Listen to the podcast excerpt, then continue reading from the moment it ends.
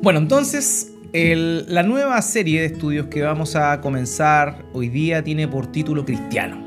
Pero cristiano no como una afirmación, sino en realidad como una pregunta. ¿Cristiano? Y vamos a estar analizando eh, qué significa ser creyente, qué significa ser cristiano y también eh, autoexaminándonos si realmente nos encontramos en esa condición, si realmente podemos decir que somos creyentes. Y eso es un poco lo que vamos a estar tocando eh, a partir de esta, de esta semana. ¿Ok? Entonces, cristiano. ¿Qué significa? Lo soy realmente. Esas son preguntas que vamos a estar eh, respondiendo durante estas semanas que comienzan a partir de hoy. Una miniserie no va a ser tan extensa, pero sí vamos a estar eh, viendo estos, eh, estos detalles. Una de las cosas que, en lo personal em, considero que es importante como, como iglesia local es ir aprendiendo doctrinas, sin duda alguna, pero también ir apuntando al corazón. De nada, nada sacamos con conocer tanta doctrina si no volvemos a los rudimentos. Y es por eso que em, eh, anterior al estudio Cielo Nuevo y Tierra Nueva hablamos de crucificado, ¿cierto? Ese era el título del estudio, algunas razones por las cuales Cristo padeció la cruz. Y hablamos de lo esencial, de las razones por las cuales el Señor Jesucristo murió. Y luego de eso saltamos a esto, cielo nuevo, tierra nueva, más que nada eh, recordándonos y animándonos a la esperanza que Dios nos dio en el porvenir. Eh, estamos en un tiempo de, de mucha mortandad, o que más bien se habla mucho de la muerte pero es necesario también que los creyentes tengamos nuestra seguridad en Cristo y en todo lo que Él prometió que vendría para nosotros los creyentes. Así que, amados, eso es muy importante. Eso es muy importante. Eso es muy importante, ¿ok? Entonces vamos a em, comenzar con esto. Cristiano. ¿Cristiano? ¿Qué significa? ¿Lo soy realmente? Y eh, esta, esta clase eh, tiene por título No es tan simple como parece. Normalmente nosotros utilizamos el término cristiano de una forma, digamos, bien general. Y lo he dicho, lo he conversado muchas veces con ustedes. Y también en estudios anteriores de alguna manera me he referido a eso. Y lo cierto es que eh, cristiano incluso se utiliza, ese término se emplea para referirse a ciertas personas. Oye, aquel cristiano se dice, dando a entender a alguna persona cualquiera. Y, y, lo cierto es que tristemente no podría estar más desvirtuado el verdadero concepto de cristiano. ¿Qué es un cristiano realmente? ¿Qué significa ser cristiano? Y la pregunta esencial ¿realmente somos creyentes? Lo cierto es que nada de esto es tan simple como, como parece. Ahora, entendiendo primeramente que hay algunos conceptos que tenemos que tener en cuenta para poder adentrarnos de forma introductoria a esta temática. Uno de los grandes problemas que, uno se encuentra en este tiempo es que muchas personas dicen ser creyentes o muchas personas se consideran a sí mismos creyentes o cristianos.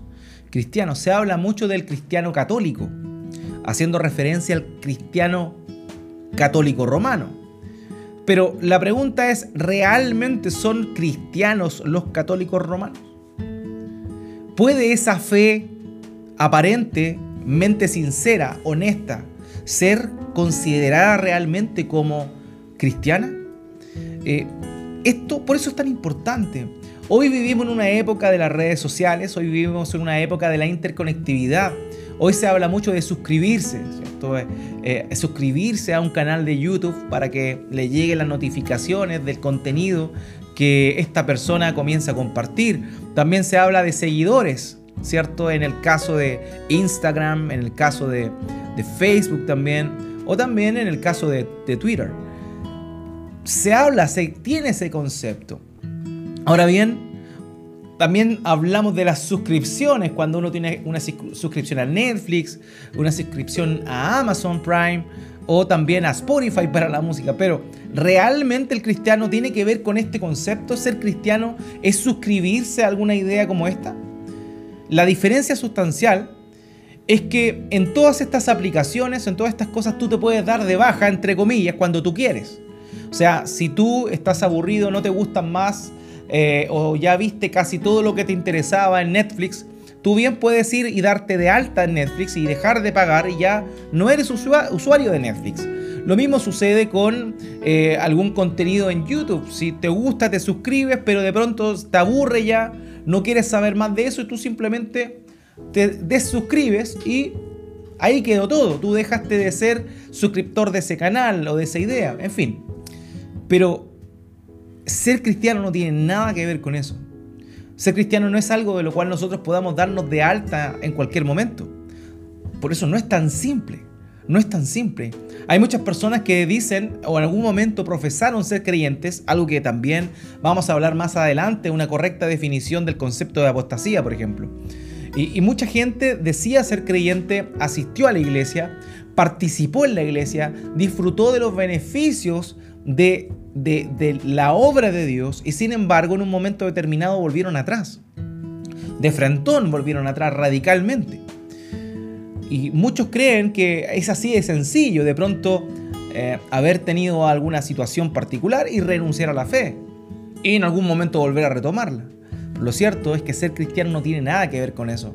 Nada que ver con la era de las redes sociales, nada que ver con esa idea de suscribirte o adherirte a algo para luego salirte.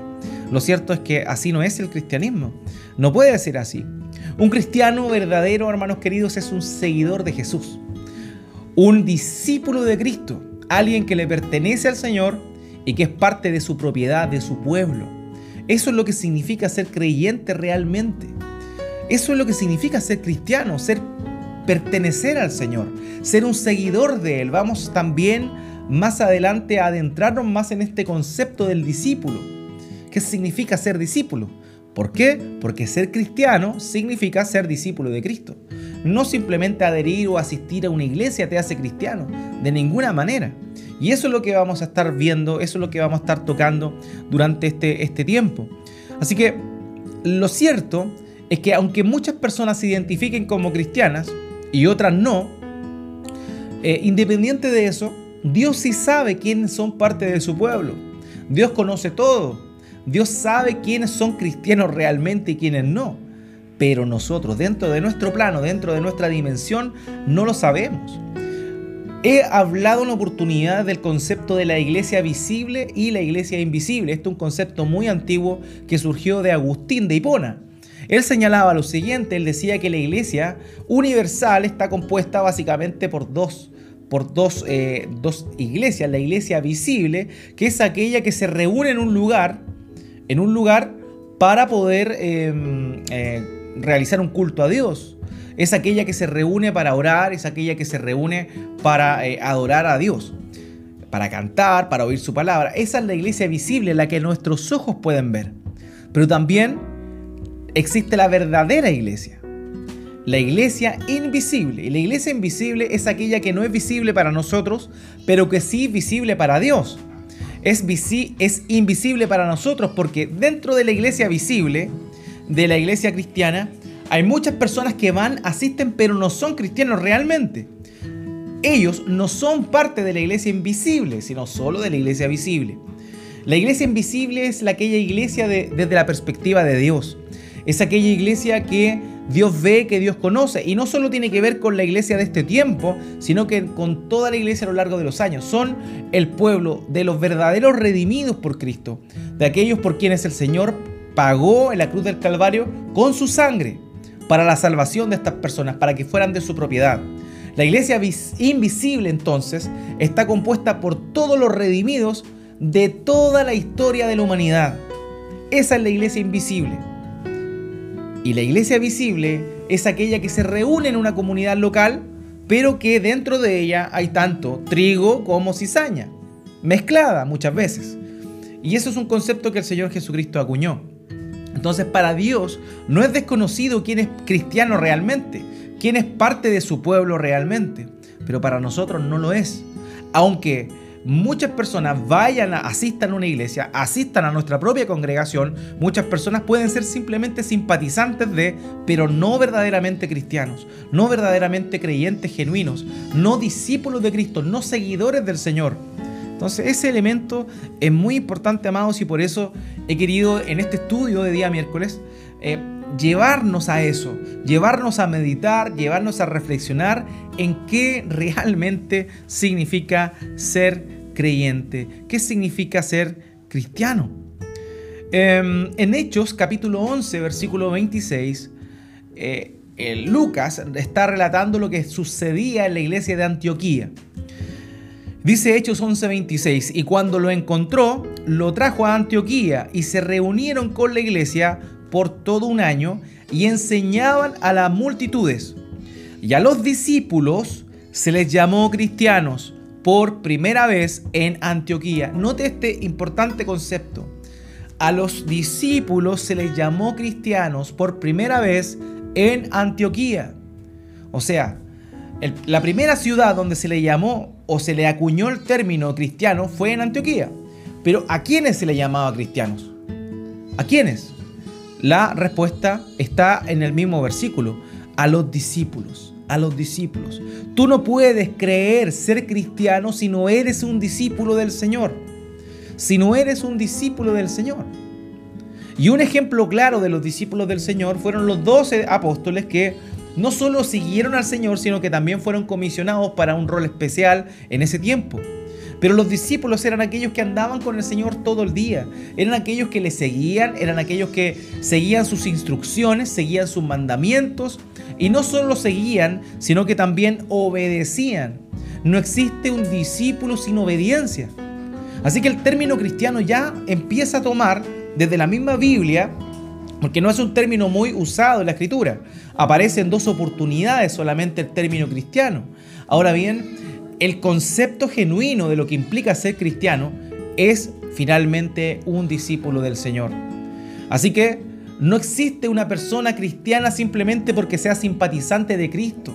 No es solamente cristiano aquel que ha ido a la iglesia alguna vez sino que cristiano es realmente un discípulo del Señor, alguien que sigue sus enseñanzas, alguien que obedece sus enseñanzas, alguien que se despoja de sí mismo con el fin de que Cristo comience a, transformar su vida por intermedio del Espíritu Santo, por cierto, pero con el fin de cambiar, con el fin de ser transformados, de revestidos y ser semejantes al Señor. Un discípulo de Cristo es aquel que quiere ser como el Señor Jesucristo.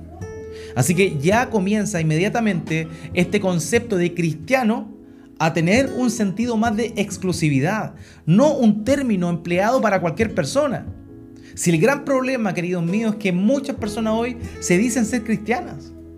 ¿Y por qué se dicen ser cristianas? Porque quizá oyeron que eran cristianos, alguien le dijo que eran cristianos, por el solo hecho de pronto de, hacer una oración en alguna, en alguna iglesia o en alguna reunión con algún cristiano y le dijo, ¿sabes qué? ¿Crees en Cristo? Sí, repite estas palabras, amén, terminó la oración, perfecto, eres bienvenido, ya eres cristiano.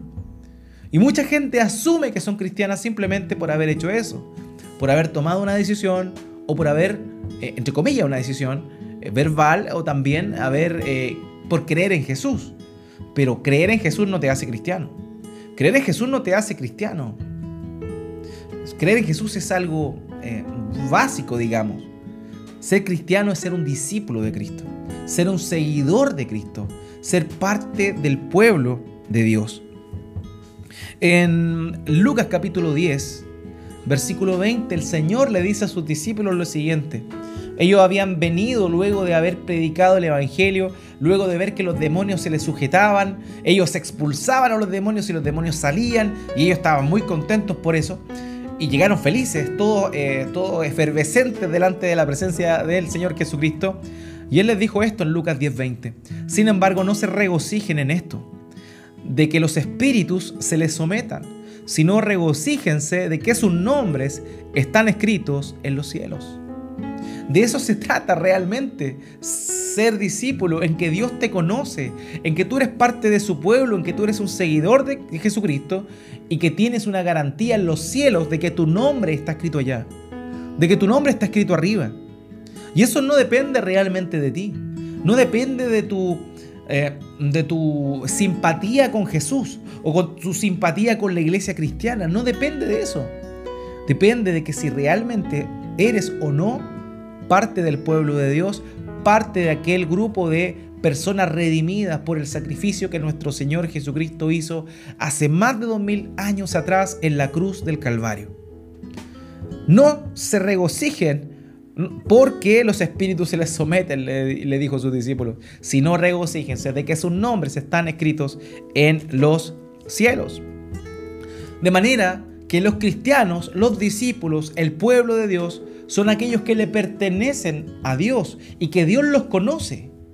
Dios conoce a los que son suyos. Aquí en Juan capítulo 10, versículo 14, el Señor Jesucristo dijo, yo soy el buen pastor y conozco mis ovejas y ellas me conocen. Aquí hay otro elemento importante que se nos va sumando la idea del cristiano, aquel discípulo que sigue al Señor y que le conoce. Que le conoce, pero no que le conoce simplemente como el Salvador, de, ah, digamos, de oídas, sino que tiene una relación con Él. Yo soy el buen pastor y conozco mis ovejas y ellas me conocen. El cristiano es una oveja del Señor que conoce a su Señor. Es una oveja que reconoce la voz de su pastor como si nosotros fuésemos ovejas. Las ovejas oyen la voz de quienes le cuidan y le siguen simplemente. Eso era lo habitual en aquel entonces. El pastor del Oriente Medio, particularmente de las tierras de Israel, era así. Era un, era un pastor que le hablaba a las ovejas y las ovejas al escuchar su voz le seguían. ¿Por qué? Porque le conocían, le reconocían y le seguían. Eso es realmente un discípulo. No basta con decir, yo creo en Cristo para ser cristiano o para ser un discípulo. No basta simplemente eso, hay algo más allá. Tienes que ser parte del pueblo de Dios. Tienes que ser parte del pueblo de Dios para ello. En Filipenses capítulo 4, versículo 3, el apóstol está hablándole a los hermanos de Filipos y le dice, en verdad, fiel compañero, también te ruego que ayudes a estas mujeres que han compartido mis luchas en la causa del Evangelio. Está hablando de eh, aquí de, de Evodia de Sintique. Dice, junto con Clemente, y note lo que dice ahora, y los demás colaboradores míos cuyos nombres están en el libro de la vida. O sea, nuevamente la idea del cristiano, del discípulo del Señor, es aquel cuyo nombre está escrito en el libro de la vida. Nosotros no sabemos si nuestro nombre está escrito ahí. Atención. Eh, la gente tampoco sabe si nuestro nombre está escrito ahí. Dios lo sabe, de manera que lo primordial es saber que aquellos que son cristianos realmente son aquellos que son parte del pueblo de Dios, son aquellos por los cuales el Señor Jesucristo derramó su sangre. En Apocalipsis capítulo 20, versículo 15, y el que no se encontraba inscrito en el libro de la vida fue arrojado al lago de fuego. Así de sencillo. Entonces esta misma idea de estar registrado en los cielos, de, que nuestro nombre esté escrito en los cielos, es, un, es, es una idea muy importante.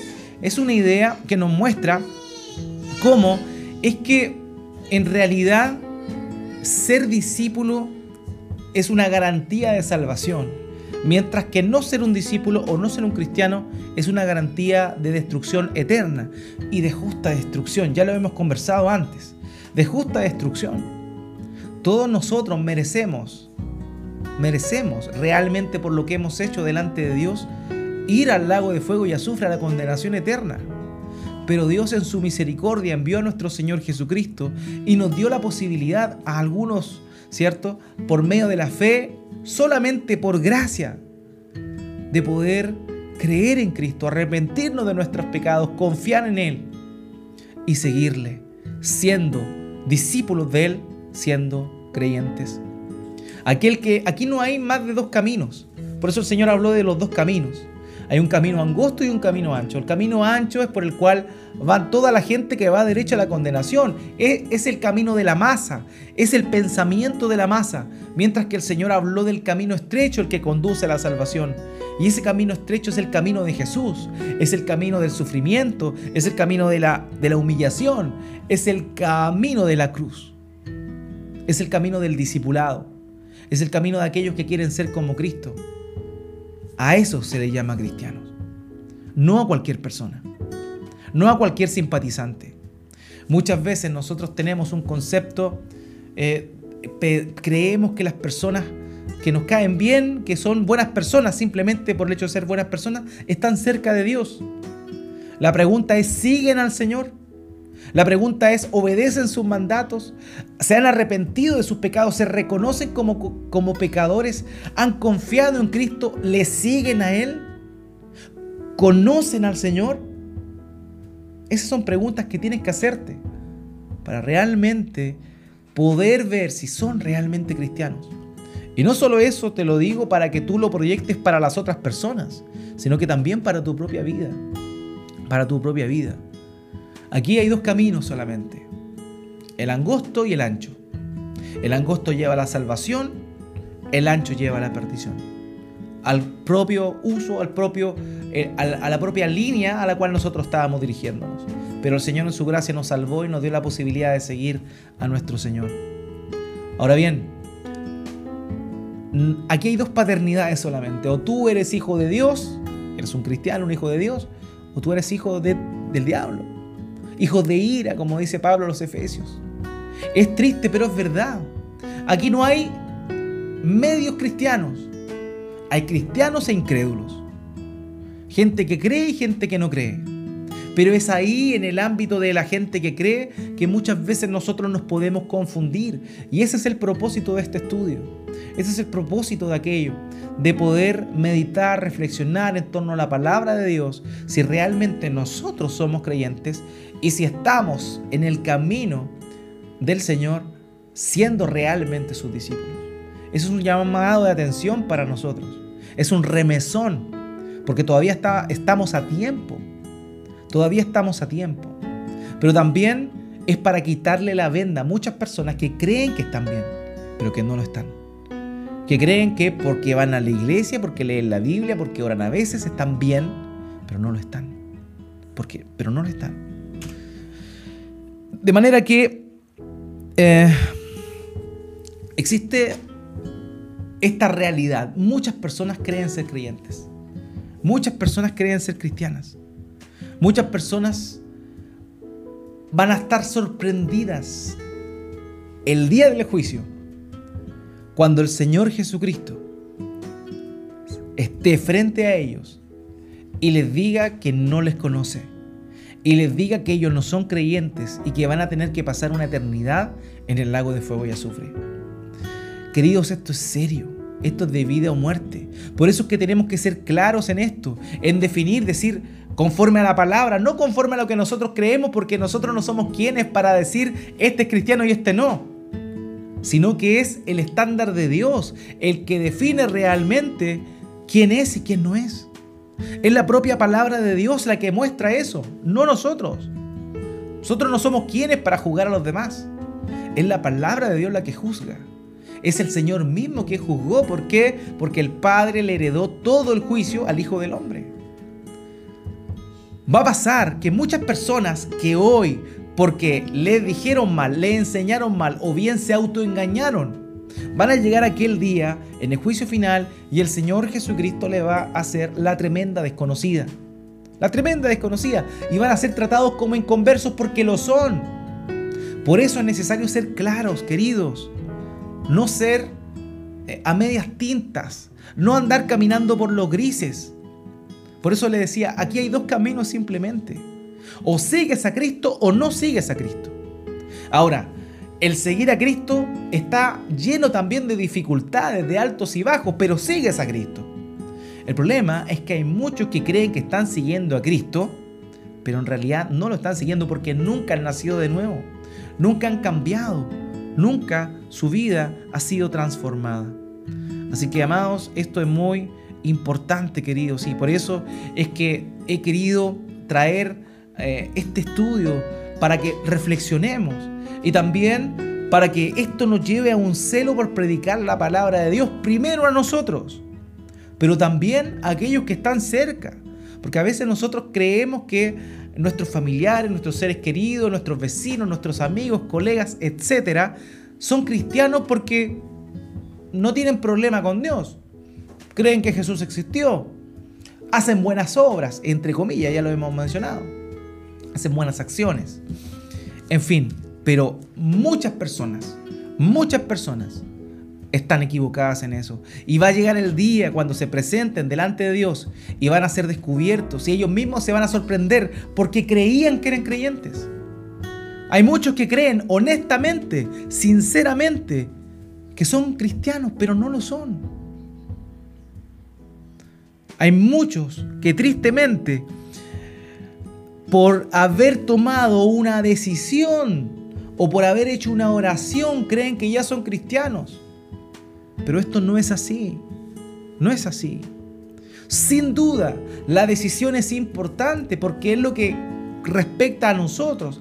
Es lo que nosotros hacemos como reacción a, a lo que Dios ha hecho por nosotros. No olvidemos que nadie puede seguir a Cristo si Cristo no le llama. Nadie puede oír el llamado eficaz de Dios sin antes haber renacido, sin antes haber sido regenerado, sin haber nacido de nuevo.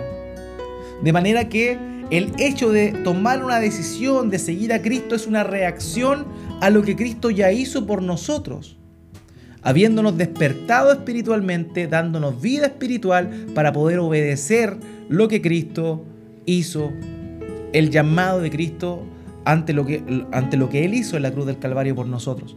Entonces, queridos, la decisión es importante sin duda, pero la única decisión válida es aquella que es fruto de una conversión genuina, aquella que es fruto de, una, de un nuevo nacimiento. Pero hay muchas personas que toman decisiones de la boca para afuera simplemente, pero cuya vida no ha sido regenerada, que no han nacido de nuevo y que por dentro siguen muertos en sus delitos y pecados, pero por haber tomado una decisión aparente o también por haber hecho una oración se autoconvencen que son creyentes. Qué dura es la palabra del Señor cuando nos muestra la realidad, cuando nos muestra la verdad. Miren lo que dice Mateo capítulo 7, versículo 21 y 22. No todo el que me dice Señor, Señor entrará en el reino de los cielos. Note bien. La palabra de Dios en el Antiguo Testamento dice, y todo aquel que invocar el nombre del Señor será salvo. Pablo dice a los romanos que si creyeres en tu corazón que Jesús es el Señor y que Dios le resucitó de la muerte, serás salvo. Pero va mucho más allá de simplemente llamarle Señor. Va mucho más allá de decir Jesús es el Señor. Estas personas que el Señor Jesucristo está refiriéndose aquí, no solo le llamaban Señor, sino Señor, Señor. En el lenguaje hebreo, cuando una palabra se repetía era un énfasis. Señor, Señor. O sea, verdaderamente tú eres el Señor. Pero note lo que dice acá el Señor Jesús. No todo el que me dice Señor, Señor entrará en el reino de los cielos, sino el que hace la voluntad de mi Padre que está en los cielos. Muchos me dirán en aquel día, Señor, Señor, ¿no profetizamos en tu nombre? Y en tu nombre echamos fuera demonios. Y en tu nombre hicimos muchos milagros. Imagínese estas personas de las cuales está hablando el Señor Jesucristo acá eran personas que profetizaron en el nombre del Señor, que echaron fuera demonios en el nombre del Señor y que, y que incluso hicieron milagros. Pero el Señor les dice que no van a entrar en su reino, que no los conoce. El versículo 23 aparece la respuesta. Dice, apartados de mí, no los conozco, apartados de mí, hacedores de maldad.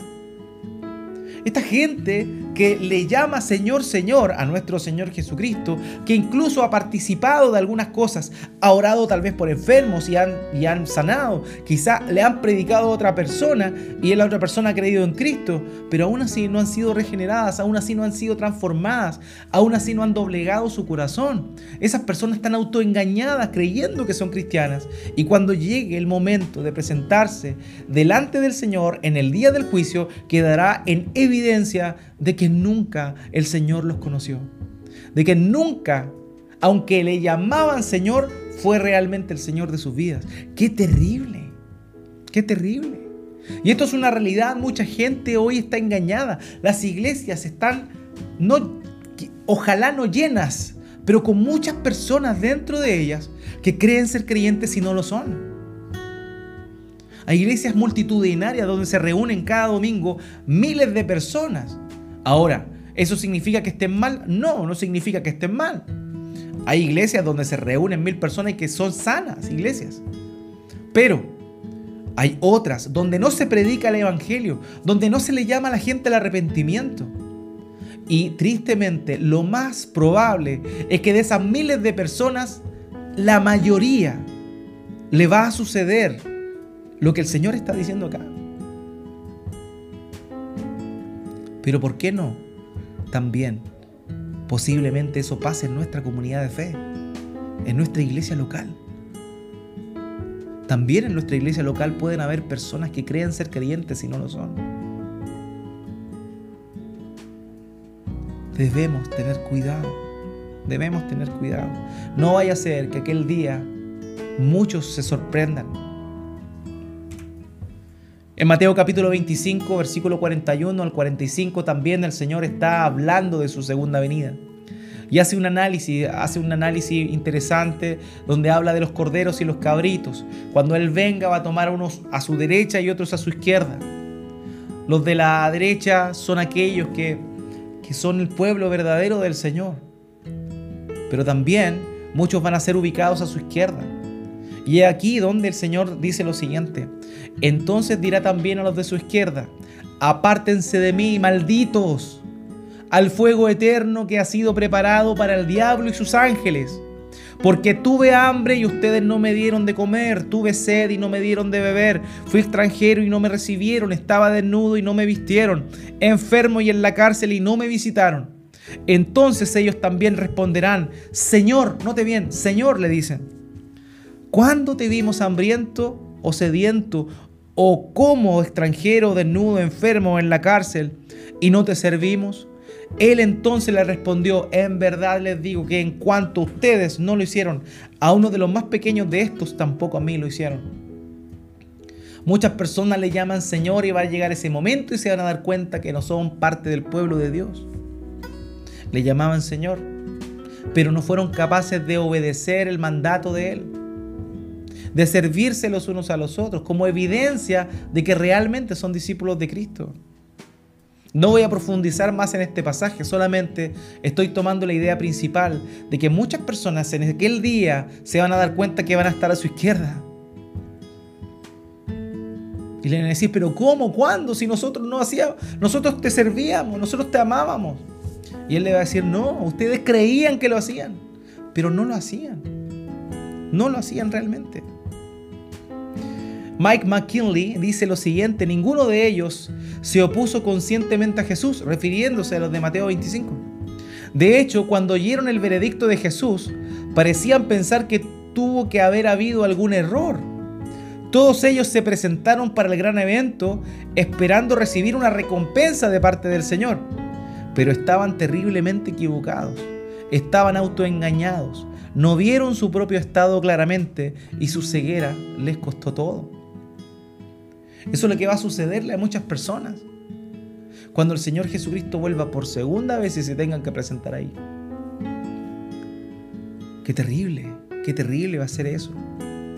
Ahora, muchas personas dicen, qué terrible es esto lo que usted está diciendo, pastor, porque eso significa que ni siquiera tengo seguridad de que en el día del juicio voy a ser salvado porque puedo estar autoengañado. Ahora, el Señor no es, no es de esos que te ilusiona para finalmente no darte lo que te promete, no, de ninguna forma. Ahora, hay gente que se autoengaña, eso es cierto, pero en ninguna parte el Señor dice que muchos se van a querer cristianos y que al final les va a decir que no a todos. No, eso no es así. En la Biblia se da evidencia clara de quiénes son realmente creyentes y quiénes no. Ellos se autoengañaron. Estas personas descritas en Mateo 7 y en Mateo 25 se autoengañaron. Pero el Señor dio indicios de quién realmente es salvo y quién no. Así que nosotros podemos tener seguridad en nuestra salvación siempre y cuando se manifieste en nuestras vidas las cosas que el Señor Jesucristo dijo que deben manifestarse en aquel que verdaderamente ha nacido de nuevo. Entonces, amados míos, esto es muy importante. No quiere decir que ahora tú empieces a cuestionar tu salvación. Autoexamínate ciertamente. Pero también Dios no te va a dar sorpresas allá porque Él dijo lo que tú tienes que hacer. Él habló de las evidencias de aquellos que verdaderamente son cristianos de aquellos que verdaderamente son discípulos de Él. Él habló de las evidencias. Así que Él no va a sorprenderte a último momento. El Señor no ilusiona a las personas permitiéndoles creer que son cristianas para al final darle una sorpresa. No, de ninguna manera. Él dijo claramente que el verdadero discípulo de Él da frutos. Así de sencillo. Hay muchas evidencias en la Biblia, también en el Nuevo Testamento, que manifiestan una vida que realmente ha sido transformada, alguien que realmente está en el camino del Señor, alguien que realmente está siendo discipulado, alguien que realmente es un cristiano. Además de ello, el Nuevo Testamento está lleno de advertencias a todos aquellos que creen ser cristianos para que se autoexaminen. O sea, no es solamente que el Señor diga, tengan cuidado porque puede que al final del día se sorprendan, sino que Él dice, no, aquel que es verdaderamente discípulo mío va a hacer esto. Juan capítulo 8, versículo 31 al 32, dice que el Señor Jesucristo le dijo a aquellos que habían creído en Él, dice, si alguno eh, quiere ser el, el verdadero discípulo, estoy parafraseando, es aquel que mi palabra guardará. Ese es el verdadero discípulo. El que guarda, el que observa, el que cuida, el que vive en la palabra de Dios. Muchas personas viven una vida religiosa como los fariseos hipócritamente.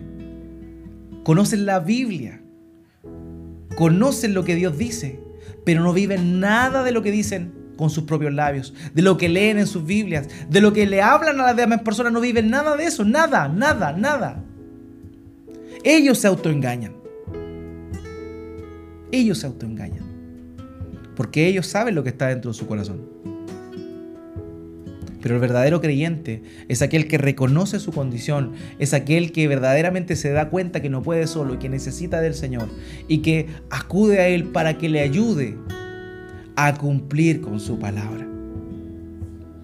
No somos salvos por obras, nunca olviden eso, pero fuimos salvos para obras. Dios nos salvó por intermedio del Señor Jesucristo para que luego de haber sido salvados podamos tener ahora sí la posibilidad, la capacidad de obedecer la palabra de Dios. Antes de ser salvados no podíamos, nadie puede, sin la obra de Cristo, obedecer la ley de Dios. Porque la naturaleza pecaminosa va continuo hacia lo pecaminoso. Pero cuando el Señor te ha salvado realmente, te capacita por su Espíritu Santo para ahora poder cumplir con los mandatos de Dios. Mucha gente conoce los mandatos de Dios, pero no vive los mandatos de Dios. Mucha gente cree ser cristiana, pero realmente no lo es. Así que no es esto que le estoy diciendo, no es que para que tú tengas miedo y digas, ah, finalmente ni siquiera sé si soy salvo. No, la Biblia sí te da evidencia si tú eres realmente salvo o no. El tema es que no tienes que autoengañarte. Y ese es el gran punto. Mateo capítulo 7, versículo 20, el pasaje que está antes de él, muchos me dirán aquel día, Señor, Señor. Ese pasaje, el anterior, 7:20, ¿qué dijo el Señor Jesucristo? Así que por sus frutos los conocerán. ¿Se da cuenta? Entonces no es que el Señor va a salir con sorpresas en aquel día, no. Por sus frutos los conocerán. Un cristiano verdadero es aquel que da fruto. Juan le habló a los fariseos, a los religiosos de esa época, que estaban acudiendo al bautismo de él, y les decía, hipócritas, den frutos dignos de arrepentimiento. Hay un fruto del arrepentimiento genuino, hay un fruto de la conversión genuina, hay un fruto de si realmente tú eres cristiano, tu vida comienza a cambiar. Comienzas a aborrecer aquello pecaminoso que antes te gustaba. Comienzas y tropiezas, sigues en el camino, tropiezas sin duda alguna, vas a fallar, vas a pecar, tristemente, vamos a hacerlo. Pero proseguimos a la meta. Ya no miramos hacia atrás. Ya no estamos mirando lo interesante del mundo, lo bueno del mundo, lo bueno que el sistema de este mundo ofrece. Porque nuestra meta está adelante. Nuestra meta está en ese cielo nuevo y tierra nueva que el Señor Jesucristo preparó, ¿cierto? Que está ahora guardando en el, en el cielo para finalmente establecerse de forma definitiva después del juicio final. Amados, así que la invitación es a que tengamos cuidado de estar siendo autoengañados y también de que no nos confiemos en algunas personas porque ellos también pueden estar autoengañados. Queridos, hay muchas personas que creen que son cristianas y no lo son.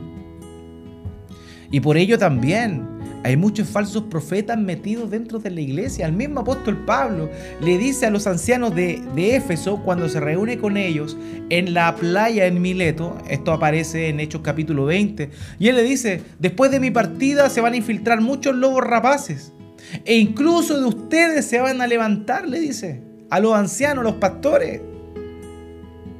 O sea, el, no personas no creyentes no solo están a nivel del de el laico común de la iglesia, sino también hay muchos líderes, hay muchos que se las dan de maestros, que son falsos profetas, que son incrédulos, que son lobos, que no son ovejas.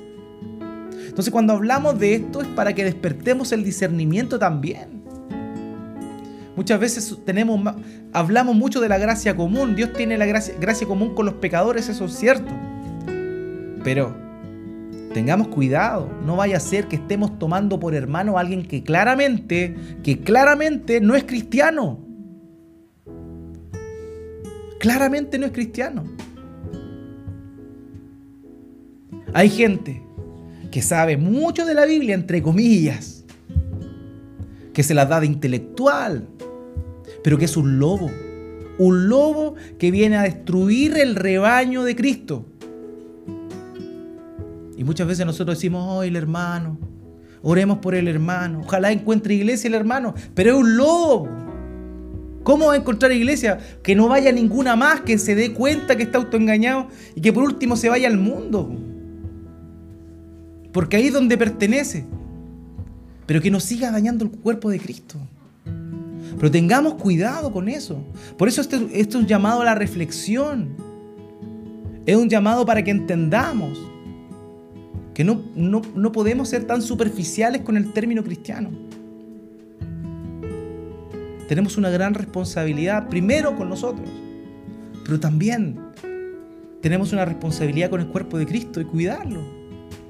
Y aquellos que son, se están autoengañando, prediquémosle el Evangelio para que verdaderamente se arrepientan. Aquellos que son lobos no se van a arrepentir, pero igual prediquémosle el Evangelio. Porque esa es nuestra misión. Ese es nuestro llamado. Pero tengamos cuidado, no seamos superficiales con el término cristiano. Segunda de Corintios capítulo 13, versículo 5, vemos cómo el apóstol Pablo le dice a los hermanos, revísense, examínense. Segunda Corintios 13, 5, pónganse a prueba para ver si están en la fe examínense a sí mismos o no se reconocen a ustedes mismos de que Jesucristo está en ustedes a menos de que en verdad no pasen la prueba. O sea, no podemos decir que el Señor, como les comenté hace un rato, al final del día, en el juicio final, va a sacar la sorpresa y muchos se van a dar cuenta que no eran cristianos realmente y, bueno, va a ser una decepción. No, la Biblia continuamente nos hace la invitación, examinémonos, examinémonos, no nos autoengañemos. Nosotros, pero tampoco permitamos que otras personas se autoengañen pensando que son cristianas y no lo son. Esto es algo de vida o muerte. Es algo de vida o muerte, queridos. Y debemos ser serios. No podemos llamarle cristiano a alguien que no lo es. Pero también debemos reconocer a aquellos que verdaderamente son cristianos y están en la lucha, peleando, batallando por ser como el Señor cada día. Segunda de Pedro, capítulo 10, 1, perdón, versículo 10 al 11. Así que hermanos, sean cada vez más diligentes para hacer firme su llamado y elección de parte de Dios, porque mientras hagan estas cosas nunca caerán, pues de esta manera les será concedida amplia, ampliamente la entrada al reino eterno de nuestro Señor y Salvador Jesucristo. Haciendo estas cosas no caeréis jamás. No tenemos que estar ociosos, tenemos que estar continuamente examinándonos.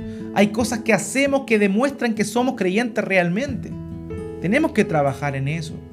Entonces, insisto, tengamos cuidado y vamos a semana a semana estar desarrollando más esta idea para que comprendamos realmente quién es un discípulo de Cristo y quién no. Para que estemos advertidos. Y esto es también una invitación para todos aquellos que tal vez creen que están ahí, pero que no están. Y también para aquellos que verdaderamente están, pero que están débiles, flaqueando, para que se pongan de pie firmes y vayan hacia adelante donde corresponde. Amados, esta es una invitación del Señor. Una invitación del Señor. Hace un tiempo, un par de semanas, estaba leyendo Apocalipsis. Y es un libro que, una carta, porque finalmente es una carta a siete iglesias, que todas las personas eh, se alumbran básicamente por la cantidad de simbolismo que aparecen ahí. Muchos lo aducen a lo que va a suceder al final y se van por ese lado, pero honestamente no hay nada más terrible y también eh, hermoso que ver la gracia del Señor escribiéndole a esas siete iglesias que aparecen descritas en los primeros tres capítulos del libro. Iglesias débiles, muchas de ellas. Firme en algunas cosas, pero laxa en otras. ¿Y qué les manda el Señor? Que se arrepientan, que se vuelvan a Él. Hermanos, le invito a que pueda leer esos tres primeros capítulos de Apocalipsis para que lo note. La reprensión que el Señor Jesucristo hace a las iglesias y las amenazas también que le hace. Dice, arrepiéntete o si no voy a venir y voy a quitar de ti tu candelero. Así les dice. Somos salvos por gracia, sin duda alguna. Pero dentro de la iglesia también muchas veces hay personas que no son creyentes y que tristemente arrastran a otros a su debilidad, a su inmadurez. Por eso, hermanos míos, es necesario que estas cosas las tengamos muy, pero muy presentes.